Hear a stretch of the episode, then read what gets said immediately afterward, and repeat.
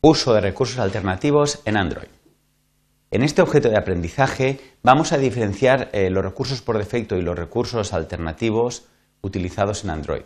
Mostraremos algunos ejemplos de recursos alternativos y finalmente enumeraremos eh, algunos sufijos utilizados para establecer el criterio de selección en los, sufijos en los eh, recursos alternativos. Los recursos en Android están formados por diferentes ficheros que se utilizan tanto en la interfaz de usuario como por el programa en general. Eh, pueden ser imágenes, layouts, valores, animaciones, ficheros de audio, etc. Cada uno de estos recursos ha de almacenarse en una carpeta específica según su tipo, en la carpeta layout, en la carpeta draguable. Esto permite al sistema conocer el tipo de recurso eh, con el que está utilizando y va a poder manipularlo. Por ejemplo, los ficheros eh, en XML va a comprimirlos para ahorrar memoria. Cada uno de los recursos se va a poder acceder por medio de un ID de recurso.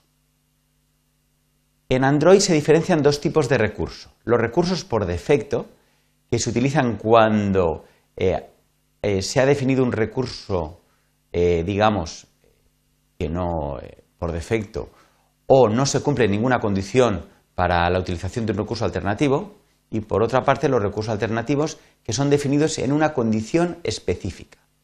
Para definir un recurso alternativo hay que alojarlo en una carpeta con un sufijo que indique cuándo ha de ser utilizado este recurso.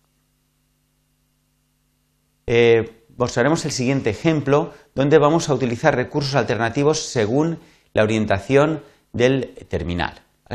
Eh, Android conoce si el terminal está, digamos, en posición vertical o apaisado y eh, por eso vamos a poder definir un layout que cambie en función de esta posición para adaptarse mejor, digamos, a las dimensiones de la pantalla.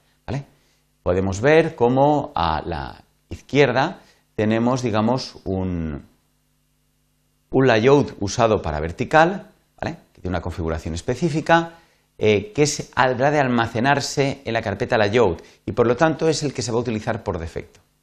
Al lado tenemos un layout utilizado en apaisado que es el, en este caso será tratado como un recurso alternativo y se almacenará en la carpeta layout land. ¿Eh? Por lo tanto, podemos observar cómo tenemos dos carpetas, layout y layout land, y el layout, en este caso mine.xml, se ha almacenado con el mismo nombre en las dos carpetas, aunque cada uno de estos layouts, como podemos ver, tiene una configuración diferente.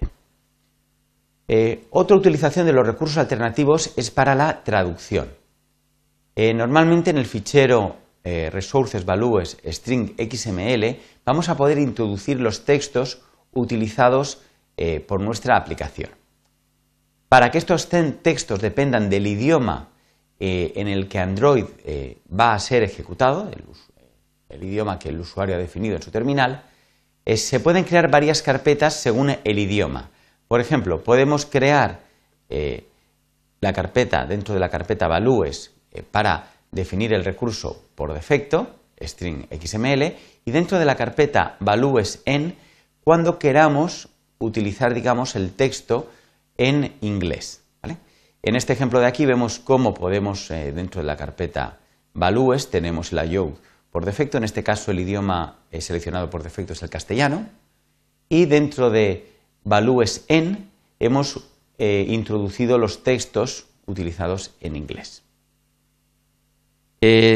también podemos utilizar otros recursos alternativos, por ejemplo, para definir gráficos según diferentes densidades gráficas. Por ejemplo, cuando creamos un nuevo proyecto a partir de la versión 1.6, vemos cómo el icono de la aplicación, en el fichero icon.png, es almacenado en tres versiones diferentes, en las carpetas Drawable HDPI, Drawable MDPI y Drawable LDPI, en función de la densidad gráfica, es decir, el número de píxeles por pulgada según sea alto, medio o bajo.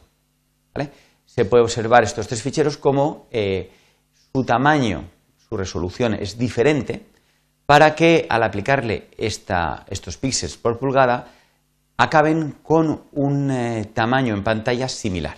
Es lo que nos interesa para un icono que más o menos se ajuste al tamaño normalmente de un dedo. También resulta posible indicar varios sufijos concatenados. Por ejemplo, podríamos definir strings XML en dos versiones diferentes. Una en la carpeta values en RUS, que se utilizará cuando el dispositivo esté en inglés, pero estemos en la región de Estados Unidos. Y el mismo fichero en la carpeta values en RUK eh, para cuando estemos en inglés en la región del Reino Unido.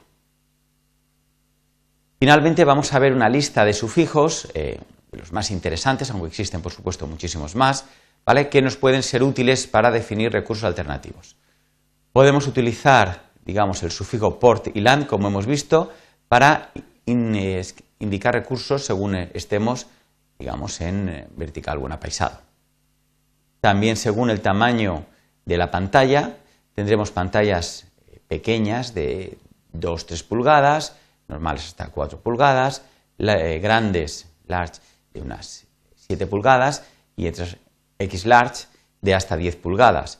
Podemos definir recursos en función del tamaño, digamos, que tenemos de pantalla. También, por supuesto, en función del idioma, según estemos en inglés, francés, español, la región, hemos visto el ejemplo de Estados Unidos o el Reino Unido, la densidad gráfica, ¿vale? que hemos visto algunos ejemplos, existen algunas más, además de Low DPI, MDPI y HDPI, podemos tener también X-High DPI o no DPI cuando no se conoce la densidad gráfica del dispositivo.